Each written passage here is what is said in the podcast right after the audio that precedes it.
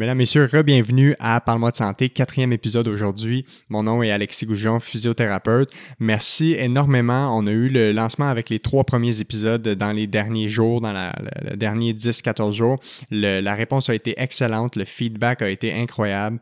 Euh, je prends la peine de remercier tous ceux qui prennent le temps de, un, de partager, d'aimer euh, les épisodes partout sur les réseaux, Facebook, Instagram, YouTube, euh, mais aussi merci à ceux qui ont pris le temps de m'écrire euh, pour donner leurs commentaires constructifs, leurs encouragements, très appréciés.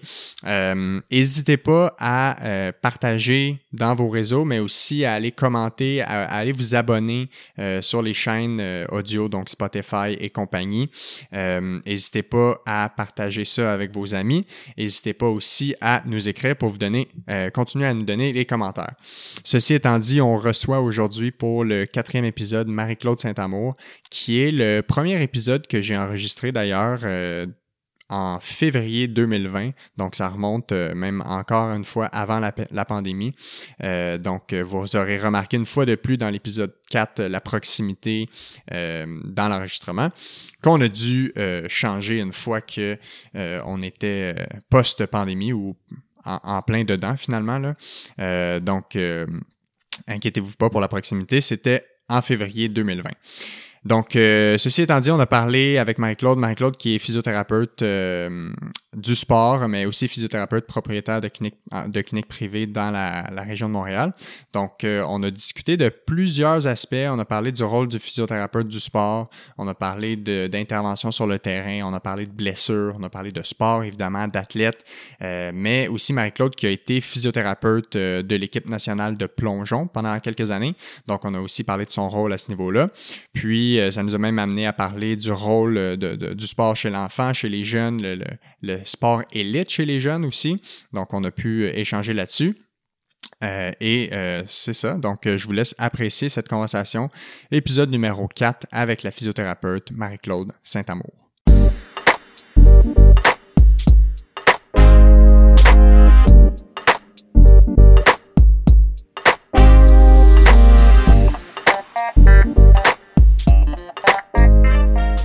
Claude Saint-Amour, bonjour. Bonjour. Bienvenue. Merci. Merci d'être la première euh, invitée officielle de mon podcast. Ça me fait plaisir. Euh, dans le fond, on va faire un petit peu ta bio juste pour que les gens euh, sachent un, peu t'es qui. Donc, tu es physiothérapeute. Oui. Tu as gradué de l'Université de Montréal en 2000. En 2000. Si je ne me trompe pas. Oui. Puis après ça, tu t'es tranquillement euh, enligné vers la physiothérapie du sport. Oui. C'est quoi un peu euh, qui a mené ton, ton intérêt dans ce chemin-là? Ben en fait, c'est un mélange de plusieurs choses. Euh, je suis rentrée à l'université sachant pas ce que j'allais faire dans la vie. En fait, je savais pas tout à fait ce qu'était la physiothérapie. Puis quand est venu le temps de choisir ce que j'allais faire à l'université, j'ai feuilleté le, programme de l'Université de Montréal de toutes les disciplines. De A à Z. De A à Z, tout ce qui était santé. Puis j'avais vu qu'en en physiothérapie, il y avait en troisième année un cours qui s'appelait physiothérapie du sport. Puis moi, j'étais sportive, j'ai fait du plongeon quand j'étais plus jeune, pas à un, haut niveau, mais quand même, euh, je m'entraînais. Puis j'ai fait, oh wow, on peut faire de la physio avec les athlètes, ça a l'air donc bien trippant. Puis c'est ce qui a fait que je suis embarquée en physio. Puis finalement, quand est venu le cours en troisième année, ça a vraiment été un catalyseur. J'ai fait, ah ouais, c'est ça que je veux faire. Puis dans le fond, le cours, c'était un cours qui était axé sur la physio. Sur la physio du sport. des athlètes. Euh, que ce soit comment on intervient sur le terrain, les blessures, euh, l'entraînement en général. Fait quoi? Puis après ça, toi, tu as enligné ton chemin vers le cursus qui t'amenait à travailler avec euh, des athlètes de haut ouais, niveau. Tout à fait. Ben, en physiothérapie du sport, il y a une spécialisation qu'on peut faire auprès de Sport Physio Canada, mhm. qui est différents niveaux. Il y a trois niveaux, le, dont le certificat et le diplôme. Le diplôme, ça fait en sorte qu'on devient officiellement physiothérapeute du sport. Donc, c'est des examens théoriques, des examens pratiques euh, qu'on fait pour avoir la certification. Puis tu dirais que c'est quoi la grosse différence entre un physiothérapeute qui va graduer qui peut avoir les connaissances générales en sport et vraiment le physiothérapeute qui a fait le cursus. C'est quoi qui va apprendre de plus qu'un physiothérapeute euh, général, disons? Bien, je dirais d'un point de vue technique manuel, il n'y a pas tant de différence entre un physiothérapeute, disons, qui a fait des cours de d'autres choses, par exemple en thérapie manuelle, en contrôle moteur. Ça, il n'y aura pas de grosse différence au niveau technique. Je dirais que la tous des gens qui font leur diplôme, par exemple, en physio du sport, c'est tout ce qui a trait à ce qu'on appelle la physiologie de l'exercice. Donc, savoir euh, comment s'entraîner, le temps de repos, le temps de travail, les différentes phases de l'entraînement euh, pour avoir une idée un petit peu mieux de, de comment l'athlète doit s'entraîner, comment l'aider à mieux s'entraîner. Tout ce qui est aussi, je dirais, euh, la biomécanique du sport, fait que les différents sports, on a des examens sur la biomécanique et dure des différents sports, fait qu'il faut connaître un petit peu plus les sports, l'équipement protecteur.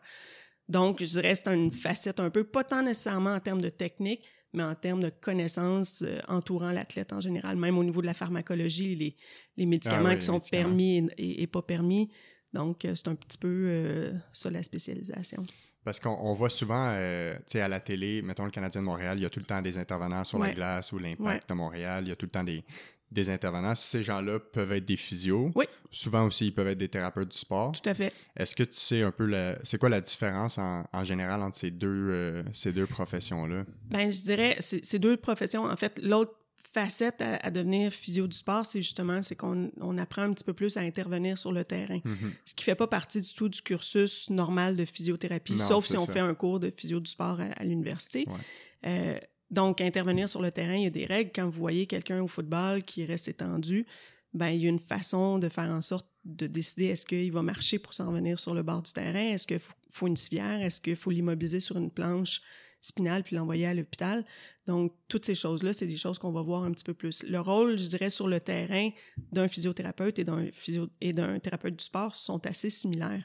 Le but, c'est justement de dire on va traiter ce qu'on peut chez l'athlète de- en fonction de faire un taping, de faire des techniques pour Mhm. faire en sorte qu'il va retourner au sport le plus rapidement possible dans le match actuel. Puis s'il se blesse, c'est de, de voir comment on intervient. Fait que notre rôle est sensiblement le même en termes d'intervention sur le terrain. Fais juste attention avec ta main. Je J'ai pense que des fois, quelque chose, fait- hein? Non, mais je pense qu'à chaque fois qu'on fait un... Ah, quand on le donne. Ouais, le micro est, bon. très sensible, il va le capter. hein. Non, il n'y a aucun problème. Moi aussi, je parle avec mes mains, mais là, il faut faire du. Faut. faut parler dans les airs. Oui, c'est bon. Puis, euh, tu sais, fait que ça, ce serait probablement le, le rôle que les gens connaissent un peu plus de ce qu'ils voient sur le terrain. Es-tu capable de me parler un peu de c'est quoi le, le rôle d'un physio qui suit une équipe sportive, mais un peu l'arrière-plan de ça? Ouais. C'est quoi qu'on voit pas que les physios qui suivent des équipes sportives doivent faire aussi? Ça dépend de. En fait, ça va dépendre de- du niveau de l'équipe. C'est étrange à dire, mais ça dépend aussi des budgets parce Mhm. que tout dépendamment, si je, si je suis une équipe euh, de soccer euh, 2A euh, à Saint-Clinclin des Mémeux, ben mon implication sera peut-être pas la même que si je suis l'équipe nationale Ouais. de patin de vitesse, par exemple. Ouais.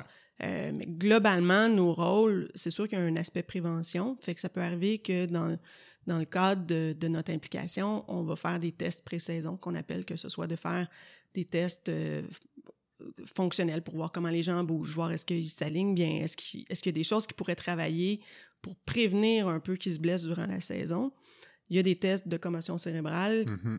qu'on peut faire, qu'on appelle entre autres le SCAT, ou il y a d'autres tests aussi possibles de faire pour avoir une idée de comment leur cerveau fonctionne quand ils sont normaux, Ouais, Ou à la cas, base, c'est ça. relativement normaux. Mhm. Euh, il y a aussi tout ce qui est l'aspect euh, éducation, justement, prévenir au niveau des, des, des, des médicaments qui ont le droit de prendre, justement, faire de l'éducation, dire, ben ça, vous avez le droit, ça, vous n'avez pas le droit.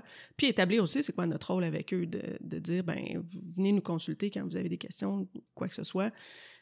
Ensuite de ça, ben oui, il y a la couverture des événements.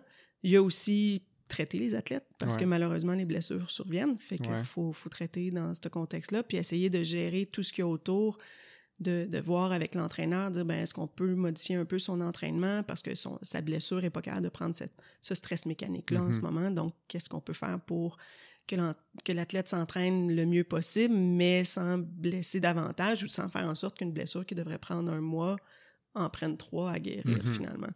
Parce Ça- qu'au final, ils sont souvent blessés ou ils ont souvent des petits bobos.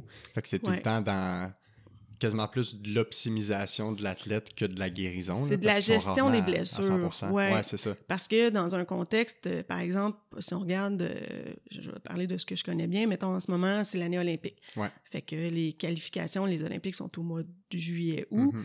Les qualifications vont se faire quelque part au printemps en général, mais dans, dans l'année actuelle, ils ont plusieurs compétitions aussi. Ils n'ont pas juste ces qualifications-là. C'est des compétitions qui comptent. C'est souvent des compétitions qui comptent. Ça dépend des, des sports, ça dépend des, des- des équipes. Il y en a que c'est déterminé un an d'avance quelle équipe va y aller. Comme par exemple, euh, je pense que c'est pendant Noël ou un petit peu avant, l'équipe masculine de volleyball Ouais, s'est qualifiée ouais, pour les exactement. Olympiques.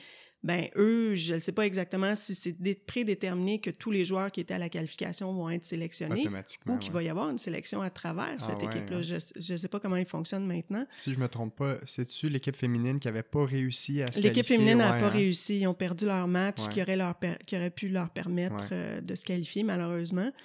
Mais fait que tout dépendamment des équipes, le- la qualification, euh, comme en plongeon, ils accumulent un certain nombre de points. Fait que certains athlètes seulement qui peuvent faire la qualification canadienne. Mhm. De ces athlètes-là, les meilleurs à la compétition vont être Ouais. déterminés comme étant ceux qui vont euh, à- aux Olympiques. Et en, en plus de ça, il y a des, ce qu'on appelle des spots pour le Canada. Fait qu'il faut que, les, faut que le Canada ouvre des places pour les Olympiques. Fait que, par exemple, il faut qu'il y ait, durant une compétition, soit une Coupe du Monde, des fois l'année dernière, l'année d'avant ou, ou une autre compétition, il faut qu'il ait ouvert des places en faisant un certain podium ou en faisant un certain rang.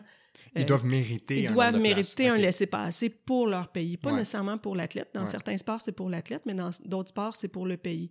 Donc, c'est pas parce qu'on a un, un- Comme par exemple, les garçons en plongeon en ce moment ont pas de place de réservée pour Ah, le ouais. Canada. Il va y avoir une Coupe du Monde à Tokyo prochainement, c'est là qu'il faut qu'ils finissent, je crois, dans les 18 premiers pour pouvoir se- avoir une place. Puis après ça, il va y avoir une compétition intra-Canada pour déterminer c'est qui, Qui, qui va y aller, ouais. Fait que chaque sport a ses critères différents Mhm. pour pouvoir faire en sorte qu'on va être sélectionné ou pas finalement. Fait qu'en plongeon, dans le fond, c'est c'est pour ça qu'il y a tout le temps une proportion un peu inégale de, du nombre d'athlètes de chaque pays. Tu sais, la Chine, Oui. les États-Unis, le Canada qui ont souvent beaucoup de, de, de Ouais. plongeurs. Puis en plus de ça, il y a toujours le pays hôte, par exemple en plongeon synchronisé. Le pays hôte a toujours une place. Ouais, c'est il y a ça. juste huit équipes qui sont au- aux, aux compétitions aux Jeux olympiques en, en plongeon synchronisé, ce qui veut dire qu'il reste juste sept pays possibles, Mhm. à moins qu'on soit le pays hôte, mais Ouais. ce qui peut faire en sorte que si on est le neuvième pays ou le huitième pays, on n'ira pas finalement, pas parce qu'on n'est pas bon, juste Mhm. parce que c'est ça la règle en ce moment. Ouais. Parce que le Canada est quand même bon en plongeon Très en général. fort, là. très fort. C'est- Il y a deux centres principaux de- d'entraînement, me semble, à Montréal. là. Ben, je dirais que le, le Centre national maintenant est au Parc olympique depuis ouais. euh, cinq ans à peu près. Ouais. Euh, c'est au Parc olympique que l'équipe canadienne s'entraîne. C'est sûr que le, le plongeon n'est pas complètement décentralisé, euh, est pas centralisé complètement. Il y a des gens qui plongent quand même dans leur club. ou Ouais. dans- il y en a même qui vont plonger aux États-Unis dans les universités. Puis il y a des championnats nationaux, mais je dirais que l'équipe, euh, ce qu'on appelle l'équipe A, Ouais, la meilleure ça. équipe, s'entraîne pas mal au Parc olympique. Parce que moi, j'ai travaillé comme euh, sauveteur à, Ouais. à la piscine de Pointe-Claire. Fait que Ouais. je voyais sou- ben, pas Oui. souvent parce qu'ils s'entraînaient un peu plus, je pense. Au, Au- au stade olympique. Mais tu sais, euh, Megan Benfito, Jennifer Abel, Roselyne. Filion, même de, dans le temps juste avant Emily Emmons, juste avant qu'elle quitte. Là. Tout à fait. Fait qu'ils rôdaient quand même souvent dans ce Avant, dans, dans le temps, il y avait le Ouais. Centre-Claude Robillard, puis il y avait Pointe-Claire, qui, il y avait Camo Plongeon, en fait, qui Ouais, était au ça, Centre-Claude Camo. Robillard, puis Pointe-Claire, qui étaient les deux gros clubs au Québec et au Canada, je dirais. Mhm. Puis maintenant, ils ont, ils ont fait la nouvelle euh, place qui est l'Institut national des sports, en fait, au, centre, Ouais, au Stade olympique, l'INS, qui accueille plusieurs sports résidents, dont le plongeon, la nage synchronisée, le water polo, euh, la natation, le para- la paranatation. Mhm. Donc, il y a plusieurs sports qui vont être euh, chapeautés par l'INS maintenant. Parce que l'INS, c'est quoi? À- après ma base? C'est un organisme, c'est une association? c'est un gros organisme qui sert, dans le fond, le but de ça, c'est de permettre à l'athlète d'avoir l'encadrement complet sans avoir à sortir de la place, finalement. OK, d'avoir tout D'avoir tout sous le même toit, sauf le sommeil, disons. Euh, mais Ouais, tout ça. ce qui est l'aspect nutrition, l'aspect psychologie, l'aspect physio, euh, les entraîneurs aussi sont là. Il y a des biomécaniciens, ils peuvent s'entraîner au niveau physique, fait qu'il y a un super beau centre d'entraînement. Il y a toutes les facilités, même des, il y a des salles de repos, il y a, des, il y a une cuisine où est-ce qu'ils peuvent cuisiner carrément. Fait qu'il y a vraiment, il y a- ils ont essayé de mettre tous les spécialistes ensemble pour faire en sorte que l'athlète ait tout sous un même toit pour pas avoir à se casser la tête d'aller à un rendez-vous, euh, de faire deux heures d'auto pour se rendre euh, à un rendez-vous ou quoi que ce ouais. soit, d'optimiser la vie de l'athlète qui compétitionne finalement. Tout est là pour la performance. Exact. C'est de ouais. simplifier la vie pour qu'il se à concentre à 100% sur la performance. Puis tu as parlé beaucoup de, de plongeon. Toi, tu en as fait depuis ton jeune âge? Depuis mon jeune âge, j'ai fait du plongeon, ouais. Puis c'est quoi, ça a été quoi ta progression ou ton, ton parcours en général dans ce sport-là? Euh, ça, ça j'ai pas, j'ai jamais plongé à un niveau. J'ai fait du niveau provincial, donc Ok. c'est pas un gros niveau. Ouais. Euh, c'est pas mauvais non plus là, mais c'est Mhm. pas de la haute performance. Euh, j'ai pris la décision quand j'avais 14-15 ans. j'aurais- Je m'étais fait offrir d'aller m'entraîner justement au centre Claude Robillard à Camo. Mhm. Puis rendu à 14-15 ans, ben on a des amis, on a notre Ouais. réseau scolaire. Fait que j'avais pris la décision que je voulais pas m'entraîner davantage. J'étais super bien dans le club où j'étais. Puis j'avais un entraîneur que j'adorais. Fait que c'était.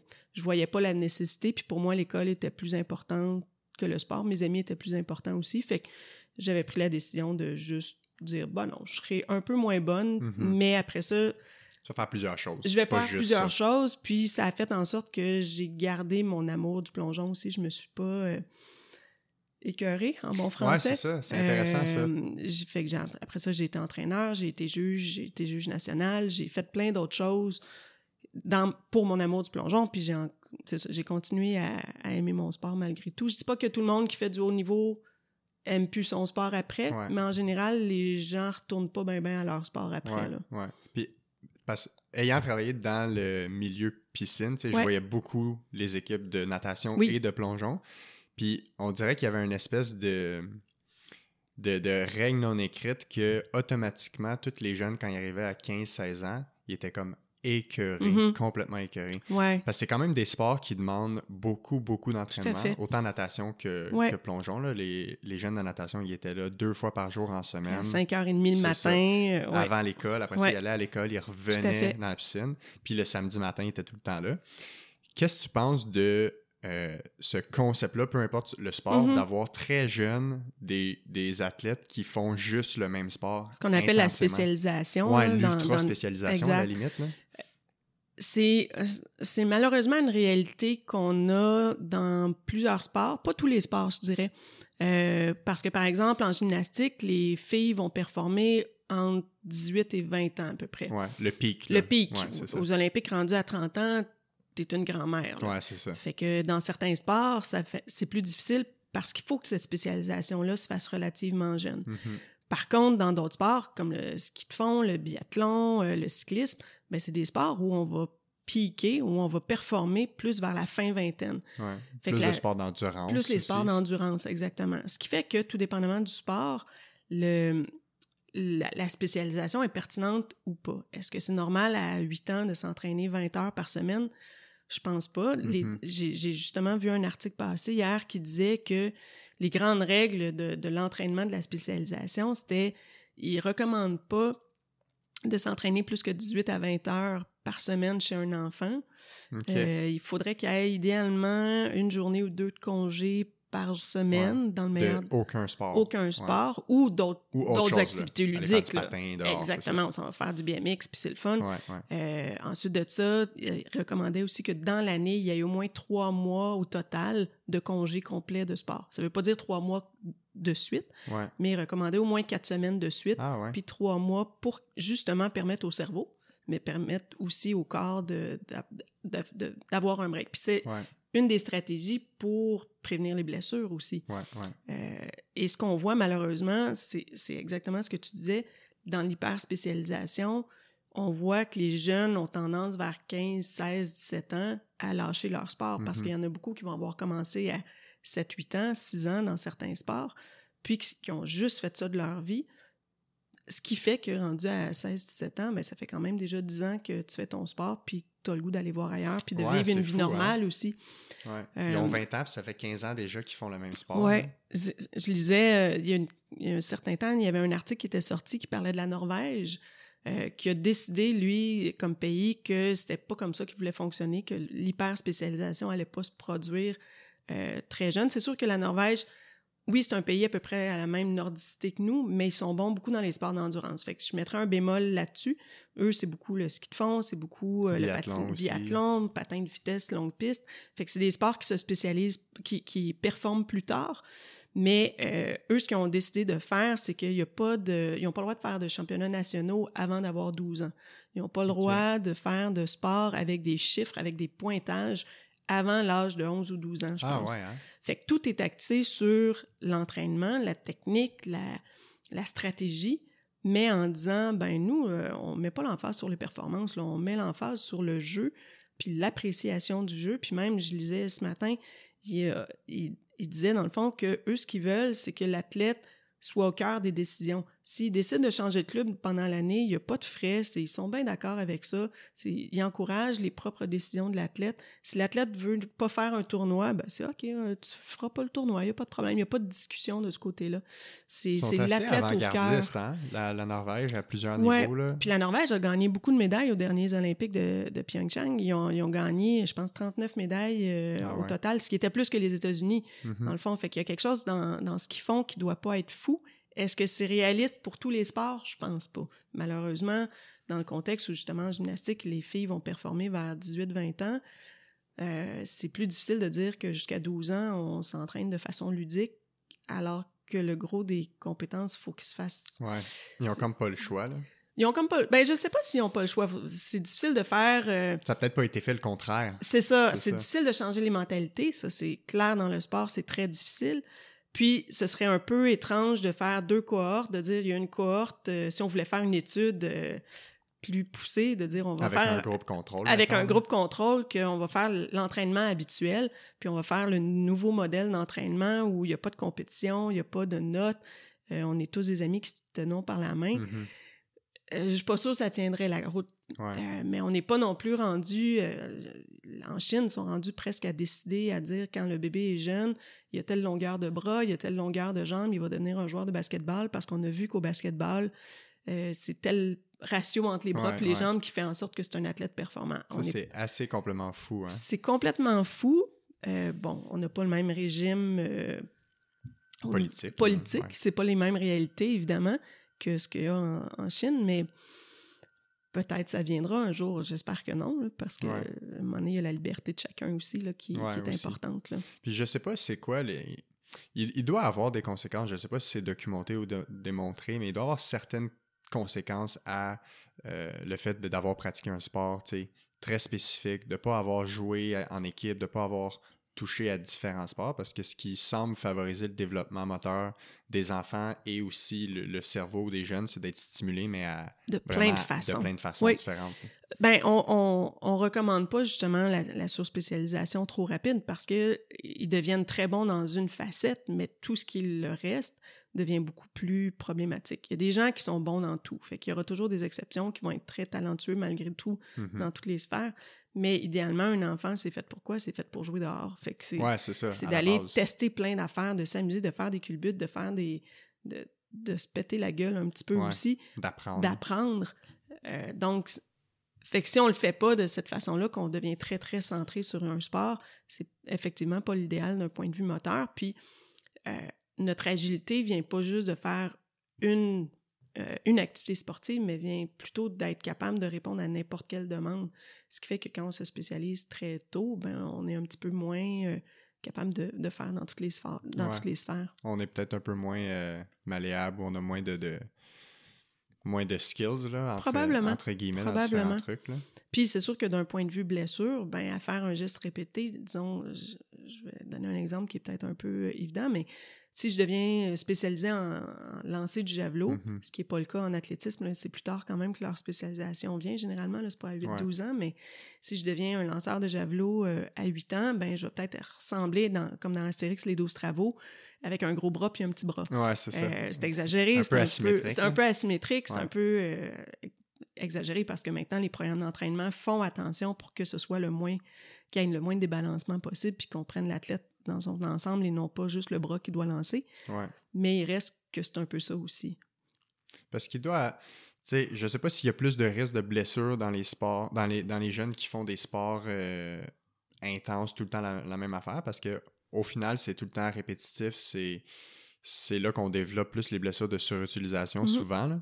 Puis je sais pas si c'est ça non plus, ça a été documenté. Est-ce que les jeunes se blessent plus ou est-ce qu'ils ont plus d'épisodes de blessures quand ils sont dans un sport compétitif intense à faire la même chose que, exemple, celui qui fait autant de sport mais qui va jouer au soccer, au hockey, au baseball, euh, qui va être varié? En fait, le, corps de la façon qu'il fonctionne, c'est qu'il va toujours être capable de s'adapter à condition qu'on lui donne la chance de s'adapter. Mhm. Fait que si j'ai un régime un régime pas alimentaire, mais un régime d'entraînement qui est adéquat, que ma progression se fait d'une façon normale, que je varie un peu quand même mes choses, théoriquement, mon corps devrait être capable de s'adapter. Là où il devient plus capable de s'adapter, c'est quand on dépasse la limite qu'il a, qui fait en Mhm. sorte qu'il est tout le temps en compensation, puis qui, à ce moment-là, ne pourra pas guérir adéquatement. Donc Donc, là, il peut devenir en surentraînement. il peut devenir ou, en euh, surentraînement. Puis, exactement, un des signes du surentraînement, c'est la fatigue, c'est la baisse des performances. Puis, veut, veut pas, dans, l'âge critique de l'enfance, on devient adolescent à un moment donné, puis le, le schéma corporel devient un peu moins bon aussi. Donc, dans plusieurs sports, le schéma corporel étant super important, si par exemple on prend un athlète de plongeon, qu'il faut qu'il fasse des vrilles, qu'il faut qu'il fasse des, des périlleux dans toutes les directions, si soudainement en deux, trois mois, il gagne 10 cm de hauteur, ben le, centre de, de gravité change, la- l'image mentale de notre corps change Ouais. aussi, ce qui fait que nos performances peuvent être moins bonnes, mais qu'il faut qu'on maintienne quand même ce haut niveau-là. Ça, c'est la job de l'entraîneur de, de moduler l'entraînement aussi pendant cette période-là pour faire en sorte qu'il ne se blesse pas. Ouais. Parlant d'entraîneur, on en voit beaucoup. euh, Moi, mon expérience, c'est plus au niveau du sport amateur parce que Ouais. j'en ai fait, j'ai fait différents types de sports. C'est tout le temps des niveaux corrects, plus compétitifs. Puis on voit beaucoup d'entraîneurs, euh, ceux qui voient tous leurs athlètes aux Olympiques puis aux championnats du monde, puis qui sont très, très, très intenses dans le sport amateur. Toi, as-tu des expériences de, de voir des coachs qui poussent peut-être un peu trop leurs athlètes? Puis c'est quoi que ça avait souvent comme ré- répercussion chez ces, euh, ces jeunes-là? C'est du cas par cas, je dirais. Euh, je pense que, puis ça c'est ma vision à moi, mais je pense que pour devenir un athlète olympique, c'est une, une infime portion des athlètes qui ont le potentiel de devenir des athlètes olympiques, que ce soit en termes de performance, en termes psychologiques, parce que pour devenir un athlète olympique, il faut avoir bon, un, un corps qui nous permet de faire ce sport-là. Je pense qu'il faut avoir un, un mental, la dureté du mental qu'on Ouais, dit, là, ouais, mais ouais. il faut que le mental soit assez fort pour faire abstraction de tout ce qui va arriver d'épouvantable pendant une carrière d'athlète. Puis il y a des, périodes où on va avoir des entraînements qui vont mal aller, puis il faut continuer à penser qu'on est capable de, de se rendre où on veut se rendre. Euh, je pense qu'il faut un entourage aussi qui est présent, qui n'est pas nécessairement financier, mais ça peut aider parce que ça coûte cher le sport de haut niveau. faut quand aussi même avoir les moyens de faire du sport. là. particulièrement quand on est juste une coche avant de faire partie des équipes nationales, parce que quand on, est, on fait partie des équipes nationales, Sport Canada nous donne ce qu'on appelle un brevet qui nous aide financièrement à chaque mois Mhm. pour pouvoir ouais, payer notre loyer. Pour c'est pas des milliards, mais ouais. c'est quand même un montant qui permet aux athlètes de se concentrer sur leur sport un petit peu plus. Euh, mais ceux qui sont juste une petite coche en dessous de ça, qui n'ont pas accès à ces, ces choses-là, ça, ça coûte cher. Euh, le sport de haut niveau, ne serait-ce que toutes les compétitions qu'il faut aller, euh, pan-canadien, ben ça coûte cher, veut pas, l'entraînement, les, payer les coachs, payer la bouffe pendant qu'on est en voyage, puis tout ça. Fait, que- Mhm. fait que je pense que pour être un athlète qui réussit, il faut un peu de tout ça. Il faut aussi un entraîneur qui est compétent et qui est à l'écoute. Mais je pense que la job de l'entraîneur, c'est aussi de pousser l'athlète à aller chercher le meilleur de lui. Est-ce qu'il y a une marge qui est fine, une ligne fine, où on est un excellent entraîneur, puis où on est un épouvantable, puis qu'on est un dictateur? Il y a une fine ligne, mais je pense Ouais, que... c'est une zone grise. C'est une fait. zone très grise. Puis je pense que pour que l'entraîneur soit bon, il faut qu'il apprenne à pousser l'athlète, mais il faut que ça se fasse aussi d'un point de vue individuel et non pas appliquer la même recette à tout le monde. Ouais, Euh, ouais. puis pour certains, ça va être bon de se faire pousser dedans, de, de se faire un peu chialer après. Puis pour l'autre, il va falloir le prendre d'une façon beaucoup plus Ouais, c'est constructive. ça.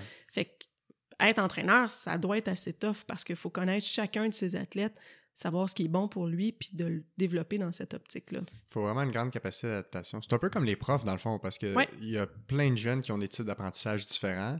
Puis il y a plein de jeunes qui vont répondre à la discipline, puis il y en a qui vont répondre plus à la liberté. Tout à fait. Mais les athlètes, en, en général, il y en a qui ont vraiment besoin du coach qui crie, Ouais. qui est dictateur, Ouais. qui va à la limite leur donner un peu de la merde. Ouais. Puis ils vont vraiment très bien répondre à ça. Puis il y en a qui ont besoin d'être entourés, d'être encadrés, d'être un Sans peu être dans un monde calinours. Là. Ouais, c'est ça, mais quasiment. Mais quasiment. Des fois, là. tout à fait. Puis je pense que c'est très difficile d'un point de vue entraîneur de personnaliser aussi. ce- ce- ce- ce- on ne devient pas avec 12 personnalités. Là. Non, on, c'est ça. On ça. a notre personnalité, puis on essaie de la moduler en fonction de chacun de nos athlètes, mais ça doit être un gros challenge euh, de ce côté-là, de, de s'adapter. Ouais, puis souvent les coachs ont déjà été athlètes, Mhm. puis eux ils ont eu des modèles de coach. Tout à fait. Fait que tiens, en Tout général, un peu comme quand tu deviens parent, tu vas te servir On des modèles de reproduit un peu ce qu'on a eu, ou on ne reproduit pas ce qu'on a eu parce Ouais, qu'on n'a pas ouais. aimé ça, mais oui, ça doit être un, un gros challenge. Puis les entraîneurs sont quand même encadrés par les programmes de formation des entraîneurs. fait qu'il y a quand même une base scientifique qui est donnée aux entraîneurs. Puis après ça, ben, c'est d'aller chercher d'autres compétences d'autres connaissances en fonction de, des intérêts de chacun. Puis autant des entraîneurs de toutes sortes, on voit aussi des parents de toutes sortes dans le sport. Moi, je, oh, vraiment, c'est les sports d'équipe, on dirait qu'on le semble le voir plus, les fameux parents d'estrade, au soccer, au hockey. En plongeon, est-ce qu'il y a ça? toi, c'est surtout le plongeon que tu as vu, mais tu as couvert aussi des équipes sportives. J'ai fait beaucoup d'équipes sportives de, de, tout genre. Euh, je dirais, en, plongeon, c'est sûr, ben, dans tous les sports, il y a des parents intenses. Là. Euh, je peux pas dire que j'en ai vu des abusifs. Ayant été juge, c'était moi la méchante qui mettait des points aux athlètes. Puis jamais on juge un athlète sur qui il est, on juge sur ce qu'il a fait. Mhm. puis ça arrive qu'on se trompe, comme toute personne normale. Des fois, il y a des styles de plongeon qu'on aime mieux. Euh, si on regarde les styles de plongeon de chacun, euh, il y a Jennifer Abel, par exemple, qu'on voit encore beaucoup, n'a pas du tout le même style de plongeon que Emily Emmons avait par exemple. Fait qu'il y a des styles différents qui sont plus agressifs ou qui sont plus euh, élégants, disons. OK. Quand tu parles de style, tu, parles de l'esthétisme. De l'esthétisme ou du côté athlète, athlétique. Euh, après ça, le juge, il, peut avoir, il a le droit d'avoir des préférences. Il va quand même juger en fonction de ce qu'il voit. On a plusieurs critères à juger. Par exemple, en plongeon, c'est pas juste est-ce qu'il fait de l'eau ou pas. C'est dès que le, juge siffle permettre à l'athlète d'y aller, ben on commence à juger. OK, même en haut, la préparation. Même la, préparation, jusqu'à un certain point, là, c'est sûr que l'important, c'est le plongeon. Mais il reste que si la personne a une posture épouvantable, euh, qui n'a pas l'air sérieux, qui se tient tout croche, ben on ah pourrait déduire un petit peu de points.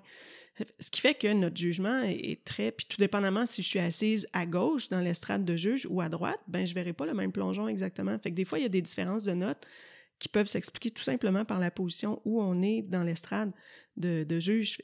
Fait que j'ai jamais vu un, en plongeon un parent nous garrocher son sac de popcorn d'en face parce qu'il n'était pas content. Ce qu'on peut voir bien pire que ça euh, au hockey, de, des gens qui donnent des coups dans, dans, les baies vitrées puis tout ça, mais j'ai jamais vu ça. ou des bagarres de parents, j'ai jamais vu ça. Est-ce qu'il y en a des intenses? Définitivement, il y en a dans tous les sports des, des gens plus intenses, puis des, des cheerleaders négatives, là, mettons, là, mais euh, en quelque part, il y a un problème, pauvre enfant, qui a un parent qui est trop, trop intense ou trop euh, incisif. Euh, dans ma tête, encore là, le sport, c'est supposé être positif, c'est pas supposé être une expérience négative en soi. Fait mais il y en aura toujours des, des intenses. Il y en a des intenses envers les profs à l'école. Il y en a des. Oui, dans tous les domaines. Dans tous les domaines. Fait que... Parce que souvent, on, les, on voit les, le, le parent type un peu qui vit le rêve de son, de son enfant à, travers lui, à travers le sport, son rêve olympique ou ce que on regarde les statistiques, par exemple, au hockey, combien commence le hockey, disons, en atome, puis oui, peu importe, combien se rendent à, la Ligue nationale, c'est définitivement, euh, probablement 0.1 ouais, ou Il y a 600 joueurs dans la Ligue nationale. C'est ça, fait que les chances que quelqu'un se rende euh, au sommet de leur sport sont infimes. Ouais. C'est là où il faut, faut, apprendre à respirer un peu. Puis je pense que d'avoir un comportement qui est plutôt positif, axé sur, sans encore là être dans un monde de tout est beau, de féerique, de féerique il faut quand même penser que l'athlète est là pour s'amuser puis performer. Puis le meilleur encadrement pour performer, c'est que ce soit agréable. C'est pas euh, par la punition ou par d'être mal à l'aise par rapport au comportement de son parent. On dirait dans ma tête, l'objectif de faire, faire du sport à son jeune, c'est de un, d'y donner une certaine passion, une, une raison de de vivre, de faire, de faire du sport, de se développer, mais c'est d'impliquer des, ou d'inculquer des bonnes habitudes de vie. Parce que moi, la raison pour laquelle je fais encore du sport en ce moment, c'est parce qu'à 4-5 ans, quand c'était pas moi qui prenais les décisions, ben, mes parents, ils allaient me reconduire au soccer, puis à 8-9 ans, ils allaient me reconduire au mm-hmm. hockey, puis on dirait que ça te mène dans une routine de devoir faire du sport chaque semaine. Puis ça devient, ça devient la norme. Oui, puis il y a l'aspect plaisir, justement. C'est ça. Euh, au début, si tu étais au soccer puis tu pas ça, ils ont décidé de dire Ah, ben, on va essayer un autre sport pour qu'ils aiment ça. Euh, fait que oui, définitivement, l'aspect plaisir devrait faire partie de, du pourquoi on fait notre sport. Puis je pense que plus les gens aiment faire du sport, plus les, enfants vont aimer leur sport, plus ils vont, plus ils vont avoir le goût d'y aller aussi par la force des choses. Fait que ça, ça, joue là-dedans. Fait effectivement, c'est- les bonnes habitudes se, se prennent en bas, âge- en bas âge en Ouais, général. ça. Puis au final, tu sais, ça devient plus tard euh, un problème ou pas de santé publique quand tu as la majorité de la population qui fait ou ne fait pas du sport, tu sais. Tout à fait. En, en Norvège, on parlait de la Norvège Ouais. tantôt. Moi, je fais beaucoup de ski de fond, je fais de Oui. la compétition, puis je coach. Puis le modèle de, de, de sport là-bas est complètement incroyable. Le réseau de ski de fond est accessible. Il Ouais. rentre dans les communautés. Fait que, Ouais. quand tu vis en banlieue en Norvège, tu peux marcher aux pistes de ski de fond. Toutes les pistes de ski de fond sont gratuites. Ouais. Euh, je pense que le, leur, euh, le nombre d'heures en classe qu'ils font par semaine est inférieur à la moyenne mondiale parce qu'ils font du sport en après-midi. C'est comme la norme là-bas que tu finis l'école, tu fais tes devoirs, tu t'en vas faire du sport. Ouais. Ou même des devoirs, je sais même pas si euh, Je me souviens pas la Norvège, mais c'est dans, dans plusieurs pays, ils ont moins justement, de ils ont, moins, cas, ils, ont, ils ont pas ou moins de devoirs. C'est un autre débat à savoir si c'est utile de faire des devoirs ou pas. Ouais. Mais c'est sûr que de bouger fait partie de la façon, au niveau moteur, c'est positif. Donc, on apprend à, à se coordonner, on, on active no- no- nos hormones du bonheur. Il y, a, il y a plein de bienfaits à faire de l'activité physique, euh, définitivement. Juste avant, quand on était jeune, euh, tout le monde marchait pour se rendre à l'école. Maintenant, je pense que la proportion de jeunes qui marchent pour se rendre à l'école euh, diminue Ouais, drastiquement. diminué, ouais. C'est de plus en plus les parents qui, qui font le taxi même pour se rendre à l'école. Bon, les, mentalités ont changé dans les 30 dernières années, euh, assurément, mais ce qui fait en sorte que même là, on fait moins d'activités juste pour se rendre à l'école. Ouais. Il y a ben, le- l'étalement urbain aussi. Là. Les, Ouais. les populations grandissent et grandissent, fait que les gens n'ont pas le choix de éventuellement se mettre de plus en Exact. plus loin pour, pour bâtir la maison. Tout à fait. les écoles sont peut-être un peu moins concentrées, alors qu'en ville, peu importe où tu es, tu es probablement à, À moins d'un kilomètre. c'est ça, à une station de métro Ouais. ou moins de, de- d'une école. là. Tout à fait. Puis en tant que plongeuse, là, en ce moment, est-ce que toi, tu plonges encore? Euh, T'entraînes-tu encore un peu? euh, j'ai, je me suis entra- j'ai fait du plongeon en fait toute ma vie. Euh, j'ai commencé euh, assez jeune, puis j'ai continué même après ça dans les maîtres quand j'étais plus euh. Compétition junior ou senior. Là. Ouais. Euh, je dirais dernièrement on and off, euh, faute de temps, faute de contraintes. euh, contraintes j'ai fait une commotion cérébrale il y a un an Ah, et demi, ouais. fait qu'il a fallu que j'arrête Ah, ouais, temporairement. je même pas. fait que ça a fait en sorte que j'ai En plongeon? Ou, non, ok. con- mais j'ai pas repris après ça, mais c'était faute de temps, c'était pas... au début, c'était à cause de la commotion cérébrale, mais après Ouais. ça, ça a été faute de temps. J'ai fait d'autres affaires entre-temps, ce qui me permettait de bouger quand même, mais pas... euh, Il y a quand même un aspect danger avec le plongeon. euh, Ouais. on- À- à- avec les commotions, tu en gén- ben, en avec les commotions, mais en général aussi, euh, fait que, quand j'ai eu la commotion, de faire des, des périodes, des vrilles, mon cerveau, euh, même si je faisais les étapes normales de, de, réhabilitation, mon corps le tolérait pas, mais était capable de tolérer les- le reste. Fait que j'ai comme pas repris, puis après ça, ça n'a pas donné, mais c'est pas. euh, c'est encore dans mes projets. Il y a une question d'horaire, là aussi. Ouais, Ouais, j'aime ouais, encore ça. C'est le sport qui. C'est le seul sport qui m'amène ce Qui petit t'allume, thrill-là. ouais. là. Mais ça se voit dans tes yeux. J'aime plein d'autres sports, mais les petites étoiles viennent dans le plongeon, là, définitivement. Est-ce qu'il y en a beaucoup d'athlètes commotionnés en plongeon? Il y en a beaucoup. Euh, je dirais, on... je pense pas qu'il y en ait plus qu'avant. Peut-être un peu plus qu'avant à cause justement de la spécialisation plus jeune. Ouais. Euh, ça a été un peu mon cheval de bataille dans les dix dernières années, dans les huit dernières années, là, avec le plongeon, de conscientiser que euh, c'est pas tous les flats. hein. Ça fait partie de la, vie d'un plongeur de, de, De faire de un faire bon des flat, flats, là, de, Ouais. de- de- que ce soit du 1 mètre, du 10 mètres, on peut faire des flats. Ouais. Puis ça fait mal, Ah mais ouais. ça peut faire aussi qu'on se fait une commotion à ce moment-là. Pas tous les flats deviennent des commotions, mais c'est quand même, on augmente le risque un peu. Mhm. Euh, par exemple, du 10 mètres, on tombe à 50 km/h dans l'eau. Ouais. Fait que ouais. si on imagine un cycliste qui roule à 50 km/h puis qui fonce dans un mur, ben si je rentre mal dans le mur, j'ai une option de Ouais. faire une commotion cérébrale. Parce que moi, quand je, quand je travaillais à la piscine, je sautais du 10 mètres avec mes jeunes. Puis tu sautes les pieds premiers. Puis Ça t'as mal, cogne. T'as mal aux pieds là, Ça quand cogne. tu sors. Fait que Ben, une- j'imagine pas l'impact sur la tête ou sur le dos que En ça fait, peut il y a une technique pour entrer dans l'eau. Ouais. On rentre par les mains, mais on crée vraiment une barrière. La main devient une espèce de. C'est lui, qui- c'est les mains qui prennent le premier choc pour Ouais. pas que ça ce soit la tête. sillon. là, ça crée un sillon pour que la tête soit pas pré... ce soit pas elle qui prenne l'impact. Mais il y a tout le temps un risque, définitivement. Puis avant, ben, on disait Ah, ben, il a pogné un flat, oui, c'est correct, il n'y a pas de trouble. Euh, il a mal à la tête, bah, c'est normal, c'est pas grave, ça va passer. Euh, on est beaucoup plus cohérent, je pense, maintenant, à dire Attends, là, c'est- c'est-tu normal? Parce que ça arrive d'être un peu sonné. euh, parce qu'on a fait une nouvelle figure, on est tombé un peu croche. C'est normal d'avoir mal quand on, pogne un flat, mais ça devrait pas rester les symptômes. Puis il faut faire une évaluation judicieuse pour dire, ben attends, est-ce que c'est juste qu'il a pogné un flat ou il y a d'autres choses de plus importantes? Fait que c'est beaucoup là-dessus que j'ai mis l'emphase d'éduquer les entraîneurs, d'éduquer même les athlètes à dire, ben il faut les reconnaître, nos symptômes de commotion cérébrale, pour qu'on ait un retour au jeu qui est judicieux, qui est favorable à ce qu'on ne se refasse pas une autre commotion cérébrale parce que avec une commotion cérébrale, c'est pas juste là dans l'immédiat, c'est notre jugement est modifié, notre récupération peut être modifiée. On le voit maintenant avec les joueurs de football, euh, les joueurs de hockey qui font des recours. oui, c'est ça, il y a beaucoup de, Parce qu'il y a des conséquences à long terme si on se fait tapocher dessus souvent. Fait que. Ils analysent les cerveaux maintenant. Là, ils analysent les cerveaux, puis il y a des conséquences qui peuvent en partie s'apparenter maintenant à l'Alzheimer ou à des comportements euh, vraiment avec des troubles de l'humeur, puis des, des choses beaucoup plus graves que juste Ah, j'ai eu une commotion cérébrale. Fait on est plus conscient. Je dirais il y a un retour du balanciement. Il y a un temps où rien n'était une commotion cérébrale. C'était shake ta tête, retourne sur le jeu, puis ça va aller mieux, puis ah ouais, va, va marquer ton but. Puis il y a eu dans les peut-être dix dernières années l'extrême surveillance de dire Oh mon Dieu, tout est une commotion cérébrale. Je pense qu'on est de plus en plus apte à il y a un juger. Qui se fait, là. Oui, puis la difficulté qu'on a, c'est que c'est un diagnostic clinique, c'est pas un diagnostic d'imagerie. C'est ça. Euh, fait, la nuance, c'est je peux pas faire un scan pour déterminer que j'ai une commotion cérébrale. Une commotion cérébrale, si je fais une image un peu boiteuse, c'est si j'ai du jello dans un bol, je shake le jello, c'est ça une commotion cérébrale. Ça, le jello, il est encore Le jello, il est encore là, il est encore aux fraises, là, il ne devient pas au bleuet soudainement, là, puis il n'y a pas de plein de fentes dedans. Non. Donc, à l'imagerie, au scan, aux résonances magnétiques, on verra rien comme tel.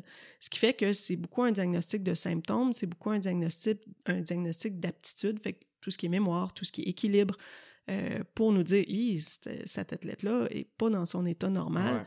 Puis il y a des protocoles maintenant qu'on, que le gouvernement a fait. Puis il y a différents sports. Moi, j'ai travaillé à celui du plongeon, mais il y a différents sports qui ont différents protocoles pour que ce soit encore plus euh, propre à leur sport, à leurs activités qu'ils font. Par exemple, quelqu'un qui plonge du 10 mètres, ben on s'attend, on veut pas qu'il retourne deux jours après à faire du 10 mètres. On veut être sûr que son corps va bien tolérer le 1 mètre, le 3 mètres, le 5 mètres, le 10 mètres avant de refaire des figures complexes. Euh, juste ne serait-ce que jugement, d'un point de vue jugement, on sait que la commotion cérébrale va un petit peu modifier le jugement, euh, que ce soit le temps de réaction, que ce soit le jugement en général, ben ça fait c'est des protocoles qui vont aider les entraîneurs à mieux encadrer l'athlète pour son retour au jeu aussi. Oui, mais de plus en plus, je pense que c'est devenu un sujet d'actualité immense dans le sport dans les dix dernières années. Puis j'écoutais un podcast euh, cet été, c'était avec Guillaume Latendresse. Puis lui, ça l'a mis, qui était un joueur du Canadien. Puis lui, ça l'a mis fin à sa carrière. Assez jeune. Très jeune. Je pense qu'il y a une trentaine d'années en ce moment, ou peut-être un peu mi-trentaine. Mi-trentaine, ouais. Puis euh, c'est ça, dans le fond, lui, ce qu'il racontait, c'est qu'il y, en a eu jeunes, évidemment, mais les grosses qu'il y a eu, c'est quand il était dans la Ligue nationale. Puis tu sais, des affaires de comme, il se fait sonner, il retourne sur le banc, il voit des points noirs, il voit les joueurs doubles, puis il dit absolument rien. Ouais. Parce que, tu sais, c'était pas Sidney Crosby, c'était un bon joueur, mais c'était pas Sidney Crosby, puis il y a tout le temps un jeune qui peut être prêt pour prendre sa place. Fait que ça devient vraiment une espèce de conflit de jugement. Vraiment. Puis il y, a vraiment un une, dualité entre ma santé, mais ma place dans mon équipe, ma place dans le sport. Puis ça, chez les jeunes, c'est sûr que ça a des conséquences immenses. Définitivement. Puis encore là, justement, d'un point de vue euh, faire sa place, ben comme tu dis, il y a toujours quelqu'un qui va me pousser derrière. Si c'est pas moi, ça va être un autre. Surtout dans le sport de haut surtout niveau. Surtout dans le sport de haut niveau. quelqu'un qui est prêt à prendre Exactement. Je pense que maintenant, il y, a, il y, a, une éducation qui se fait de plus en plus euh, même au niveau international, même au niveau professionnel, mais c'est sûr que c'est plus difficile au niveau professionnel parce qu'il y a des contrats là-dedans, il y a des gros sous en, jeu. Euh, donc, les athlètes n'ont pas intérêt peut-être à le dire qu'ils ont eu une commotion. Euh, je dirais que dans le sport amateur, c'est de plus en plus surveillé. Il y a de plus en plus d'équipes qui entourent, d'équipes médicales qui entourent les athlètes, ce qui fait en sorte qu'on est, on peut les éduquer. Puis je pense que ça part beaucoup de l'éducation. Jamais mon, souhait le plus sincère quand je suis avec des athlètes, c'est qu'ils performent. C'est pas de les empêcher de s'entraîner. Au contraire, parce que je veux qu'ils réalisent leurs rêves. Par contre, quand la sécurité dit il faudrait que qu'on arrête de s'entraîner pour pouvoir reprendre plus rapidement. Parce que c'est prouvé que si on continue à s'entraîner par-dessus une commotion, c'est plus long notre, notre temps de récupération que si on avait fait le protocole normal de repos puis d'augmentation de, charge sur le cerveau après, que ce soit cognitif ou activité physique. Même si ça peut sembler Même si ça peut sembler un long parcours, c'est significatif la durée d'augmentation si on continue à s'entraîner. Donc, c'est beaucoup d'éducation à faire auprès des jeunes et moins jeunes. Et les coachs. Et les coachs. Et les parents. Et les parents pour dire, ben, c'est dans votre intérêt à tous De, de, les signifier pour qu'un professionnel puisse les évaluer. De dire, ben oui, c'est une commotion, ou c'est sûr qu'un mal de tête, ben il y a plein de choses qui peuvent, qui, qui, peuvent causer un mal de tête. On peut avoir un problème dans le cou qui va causer un mal de tête. On peut avoir une posture épouvantable qui va causer un mal de tête. On peut être stressé. On peut être stressé. on peut oublier de respirer, puis, puis on va avoir des maux de tête. On peut être déshydraté, puis on va avoir mal à la tête. Fait qu'il y a plein, plein de choses qui peuvent faire en sorte qu'on va avoir un mal de tête.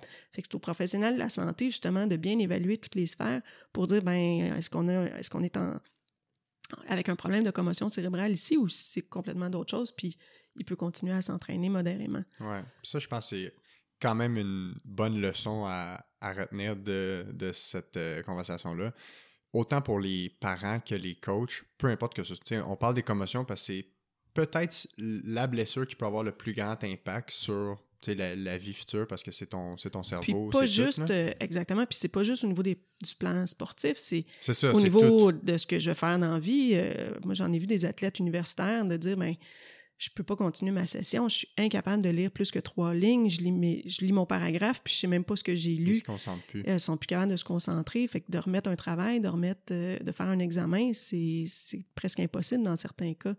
Fait que ça a des impacts vraiment à, à long terme sur notre population aussi, puis un athlète qui n'est pas capable de s'entraîner, ben, il va devenir un peu déprimé. Ça peut amener d'autres conséquences qui sont beaucoup plus euh, sévères à long terme ou beaucoup plus complexes à gérer, en fait. Oui, parce que le cerveau, c'est assez fascinant là, à quel point c'est. Je ne sais pas si on en comprend, quel pourcentage on comprend de ce que c'est le cerveau, là, mais il y a beaucoup, beaucoup d'études en neurosciences sur le cerveau. Ouais. Puis, de plus en plus, on sait que n'importe quelle maladie, blessure ou, traumatisme sur le cerveau a des, des répercussions sur tout. Puis au secondaire, j'avais coaché une équipe de soccer avec une ancienne athlète carabine de soccer, Véronique Laverdière.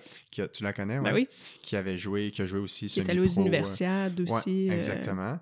Puis, euh, tu sais, quand je coachais avec elle, elle était dans peut-être fin vingtaine, début trentaine, puis elle me disait un, un, cours de trois heures universitaire, je suis, incapable, je suis plus capable de rester concentré. Tu sais, maintenant, elle est prof de gym, fait qu'elle a vraiment, tu sais, une job qui est, qui est comme propice à, à ce qu'elle est capable de, de, faire, là, mais ça a des impacts, puis on est jeune, puis quand, quand des fois, moi j'en vois en clinique, des fois des, des jeunes adultes, 20-30 ans, puis quand ils marquent dans leur revue médicale qu'ils ont déjà 3, 4, 5, 6 commotions cérébrales, tu sais, déjà, je trouve que ça part mal souvent parce que ça va avoir un impact sur leur capacité à compenser, sur leur capacité à contrôler leurs mouvements, la mémoire. Puis, tu sais, on sait que toute la réadaptation de n'importe quelle blessure, ça passe par ton cerveau. C'est ton cerveau qui doit se réadapter à, tout. Puis, quand ton cerveau a déjà manqué, tu sais, il y a déjà, une coupe de plaster dessus, là. c'est ça, exactement. Ça devient difficile. Définitivement. Puis, même dans la, la compréhension général, de plus en plus, tout le monde le sait, ou en tout cas on le dit, on n'a pas besoin de, faire, de, perdre conscience pour faire une commotion cérébrale. Mais c'est encore véhiculé. Moi, j'ai déjà des athlètes qui sont allés à l'hôpital parce que je voulais qu'ils soient screenés pour une commotion cérébrale, par exemple, euh, puis qui me sont revenus, puis qui ont dit Ah, ben le médecin m'a dit que j'ai pas fait une commotion cérébrale parce que j'ai pas perdu connaissance. Fait qu'il y a un niveau d'éducation aussi autant au niveau des professionnels de la santé qu'il faut qu'ils se fassent. Ça fait 20 ans qu'on dit qu'on dit plus qu'il faut, une perte de connaissance pour euh, une perte de conscience pour faire une commotion. comme discours encore ça. Ben c'est ça. C'est sûr que si on a un trauma un trauma crânien sévère, ben là ça devient différent, c'est pas les mêmes règles qu'une commotion cérébrale. Ça, la commotion cérébrale est un trauma crânien, mais à une moindre échelle, disons que quelqu'un qui saigne vraiment au niveau du cerveau. Les conséquences sont fonctionnelles et non sont fonctionnelles, non structurelles, exactement. Mais c'est le mot d'ordre à, dire aussi, toute blessure qui impacte la tête peut, ça, puis ça peut être même, je tombe sur mes deux talons, euh, je tombe d'un deuxième étage sur euh, mes talons, je peux faire une commotion cérébrale. C'est pas juste si j'ai reçu un coup de poing d'en face que, que, je vais faire une commotion cérébrale. Ouais. Ben, juste de freiner sec en voiture, tu sais, dès que c'est une accélération de la tête, dans le fond. Moi, c'est comme ça que c'est arrivé. Ah en fait, j'ai eu un hein. accident d'auto banal à 30 km/h. Pas cogné la tête, rien. Pas cogné la tête, rien. Mon, mon, mon airbag s'est pas déployé. Puis ah ouais, hein? Puis j'ai eu des symptômes pendant trois mois. Euh, bon, j'avais peut-être déjà un cerveau un peu amoché de mes années de plongeon. Ouais, C'était pas connu le- les commotions ou- cérébrales dans le temps, mais, mais prédisposé. Mais ce qui fait que, ouais, il faut, faut en prendre conscience que ça prend pas un méga trauma. On n'a pas besoin d'être dans une arène de, de boxe pour faire une commotion cérébrale. Pas besoin de manger un coup de poing euh, du tout. Non, exact. Exact. En, en terminant, j'essayais de penser à un concept que je pourrais relier tous les épisodes, puis je pense que je l'ai trouvé ce matin. Euh, je trouverais ça cool que chacun de mes invités a une histoire cocasse à raconter, puis j'ai justement, en tout cas, de- des recherches que j'ai fait, euh, j'ai déjà lu que tu avais parlé d'un peu de tous les, les types de blessures que tu pouvais traiter. tu as suivi les carabins à l'Université de Montréal en Ouais. volleyball féminin. Ouais. Puis tu as déjà parlé d'un décollement de rétine. Oui. C'est quoi cette histoire-là que. Euh, ben, c'est une joueuse eu. de volleyball euh, des Carabins qui avait reçu un ballon en plein visage. Une Euh, attaque? un- une attaque Ouais. qu'il avait reçue dans l'œil, carrément, euh, directement sur l'œil. Puis elle voyait flou, elle voyait un genre de rideau un peu euh, quand elle regardait de cet œil-là. Fait qu'il avait fallu qu'on aille justement à l'hôpital. euh, fa- fallait l'accompagner parce que c'était quand même important. Elle pouvait pas jouer parce que ça pouvait euh, causer plus de problèmes. Fait ouais, Ouais. il avait fallu qu'on aille à l'hôpital pour un décollement de rétine Wow. puis ça a bien guéri. Elle a bien Ouais. pu, pu continuer à performer après. Mais on s'attend pas à ça en volleyball nécessairement. On Là. traite pas ça en physio normalement. On traite là. pas ça en physio. Un décollement de rétine, c'était vraiment un cas médical. Ouais. Mais euh, ouais, c'est- il arrive bien des choses en, en sport. Des, euh, je le dis aux, aux étudiants quand, quand j'enseigne, parce que c'est moi maintenant qui enseigne le cours de, de- de physio du sport à l'Université de Montréal. Ouais, puis ouais. Ben, tu m'as d'ailleurs enseigné. oui, j'ai euh, d'ailleurs enseigné. Puis, comme physio du sport ou impliqué dans le sport, ben, il faut qu'on s'attende à s'envoler leur job. On fait un peu de nutrition, on fait un peu de psychologie, on fait un peu de pharmacologie. Euh, on réfère aux professionnels qui a de besoin, mais on peut avoir tellement de choses qu'on s'attend pas à un athlète qui est malade puis qui, qui vomit sa vie parce qu'il y a une indigestion. Un, un athlète euh, qui se questionne justement sur les... Il y a un rhume puis il veut mieux performer. Est-ce qu'il a le droit de prendre euh, telle médication? Est-ce Ouais. que c'est permis par... euh, Sans être pharmacien. sans être pharmacien? Faut connaître, faut un peu connaître de des tout. bases un peu de tout ça. Fait que ça nous amène des situations un peu particulières des fois où on fait Ouais. Ouh, je m'attendais à faire des tapings, des genres de bandages pour aider l'athlète à mieux performer ou faire des techniques très physiothérapeutiques, mais Ouais. finalement, je me retrouve à faire bien d'autres choses qui Ouais, sont hors de mon... con- Écouter beaucoup, beaucoup, beaucoup. Faire la grande sœur ou euh, l'infirmière ou euh, définitivement. Good. Ben merci. Ça conclut pas mal notre euh, petite conversation d'aujourd'hui. En terminant, qu'est-ce que qu'est-ce qu'on te souhaite pour le futur ou c'est quoi les projets, rêves qui te restent encore à, à accomplir? Y a-t-il un rêve ultime? euh, Ben, j'ai pas encore été euh, comme physio aux Olympiques. Ouais. Fait que peut-être. euh, Ouais, j'ai fait les le Jeux rêve. panaméricains l'été passé, mais la- le step qui me resterait, ce serait de vivre une fois les Olympiques. Pas parce que c'est plus glorieux, mais c'est, c'est je pense, un- une entité en soi qui Ouais. vaut la peine d'être vécue. ouais. Un peu comme plusieurs athlètes. Ouais. Même si la Ligue nationale au hockey, par exemple, c'est comme le meilleur niveau, les Olympiques, ça semble être le une coche de prestige ou hi- historique ou il y a- y quelque chose d'associé. euh, euh, je serais pas moins bonne si je vais pas aux Olympiques, Non, mais c'est un peu pour ça que je m'étais formée en Ouais. physio du sport. Fait que peut-être. Le rêve ultime. Puis si ça arrive pas, c'est pas grave, il y aura d'autres projets. Ben, écoute, je te le souhaite. Merci. Merci beaucoup. Salut. Merci beaucoup.